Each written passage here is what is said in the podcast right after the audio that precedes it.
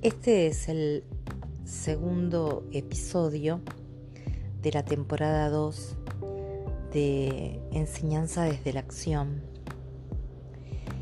Y como dije en el anterior capítulo, vamos a pensar en los materiales didácticos. Y si pensamos en materiales y recursos para enseñar, no se puede dejar de hablar del libro. Así como la escuela sigue siendo el dispositivo principal de la transmisión de una cultura, el libro es como el gran artefacto que mm, sirve de almacenamiento, eh, es una organización y sirve para la comunicación de ese conocimiento. Es eh, una obra eh, intelectual, pero también es un objeto físico. Por supuesto que la evolución de la tecnología nos lleva a tener hoy libros eh, digitales, pero siguen siendo objetos materiales, los libros. Y cuando pensamos en los libros, pensamos en las bibliotecas.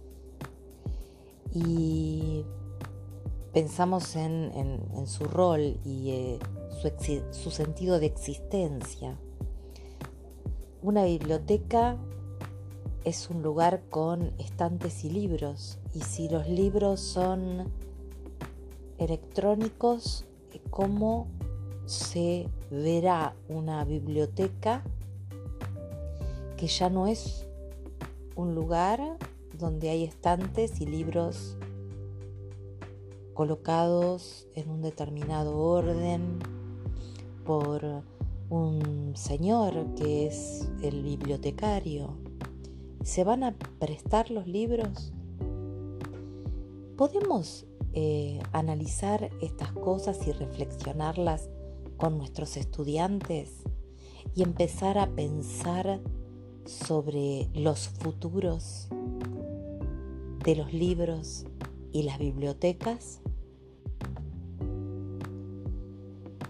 ¿Podemos desarrollar con los estudiantes un ABP donde reflexionemos sobre si los libros van a morir, si van a dejar paso a los electrónicos, eh, si se va a leer en el futuro libros Em, seguirán publicándose en papel y eh, los educadores, los docentes, eh, va a ser una preocupación para nosotros tener libros en papel o tendremos ebooks. ¿Podemos pensarlo eso con los estudiantes? La realidad es que hay eh, millones de libros que ya no están impresos, sino que salen directamente en su viaje hacia los lectores de manera digitalizada. ¿Podemos comparar el libro en papel con una pantalla? ¿Qué pasa con esos placeres de mirarlo, de tocarlo, de oler los libros?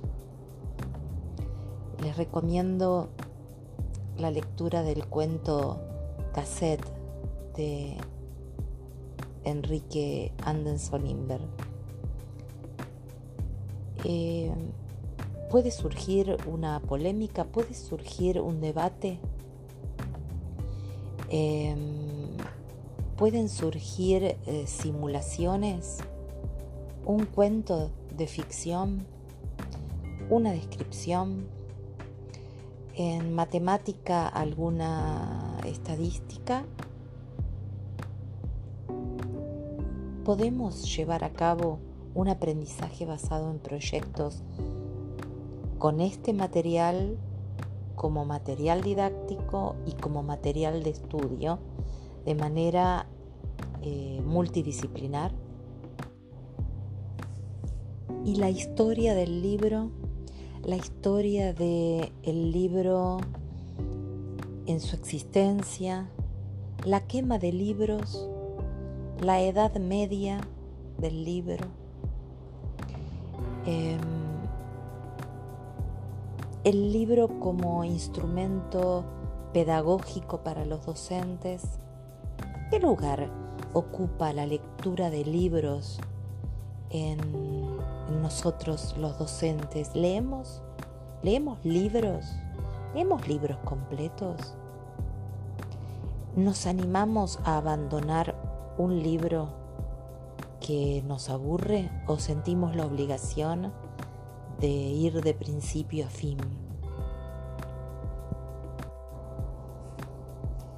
Para comprender producciones editoriales, ¿cómo son las producciones editoriales para docentes y cómo son los consumos de los docentes? Eh, ¿Hay algún estudio en relación a cómo son los docentes como lectores como lectores de sus disciplinas, como de lectores de ficción, como lectores de otras disciplinas a, las que no pertenecen. La lectura del profesional docente seguramente supone que hay una práctica experta de la lectura pero también una capacidad de mm, desarmar los significados de los textos, comprenderlos, eh, indagar en relación a lo que comunican los autores. Los docentes elaboran sus propios textos, escritos o no. Em, escriben, son capaces de llegar a realizar un libro, es algo muy lejano, eh, armar comunidad para construir materiales pedagógicos en libros.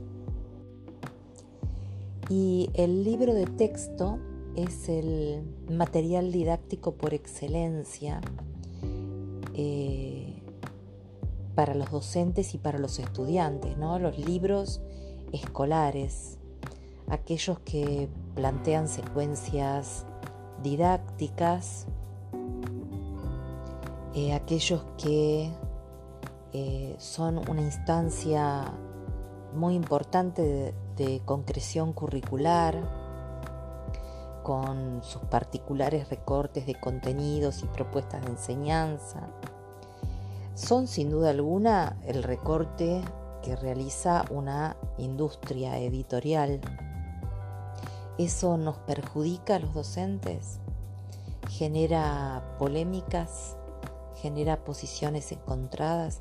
¿Nos sentamos los docentes con toda esa oferta curricular eh, editorial y elegimos o nos los imponen a los libros de texto. De lo que sí podemos estar seguros hoy es que la lectura ayuda a tener un espíritu crítico. La lectura es una de las claves hacia una ciudadanía eh, permite el acceso a otras formas de vida, otras culturas. Em, también ayuda a, eh, adentrarse en los propios universos. Todo tipo de libro es valioso en el aula. Eh, no dejemos de pensar a los libros en general y en particular como el gran material didáctico. Para finalizar, entonces, esta es una un enorme pedido hacia el no uso de fotocopias extraídas de distintos libros, esa fragmentación atenta contra la oportunidad de brindar conocimientos relevantes de manera holística, le quitamos a los estudiantes el interés por el conocimiento, no constituyen una experiencia desafiante el estar con una fotocopia. Eh, tomar el libro como un objeto de conocimiento eh,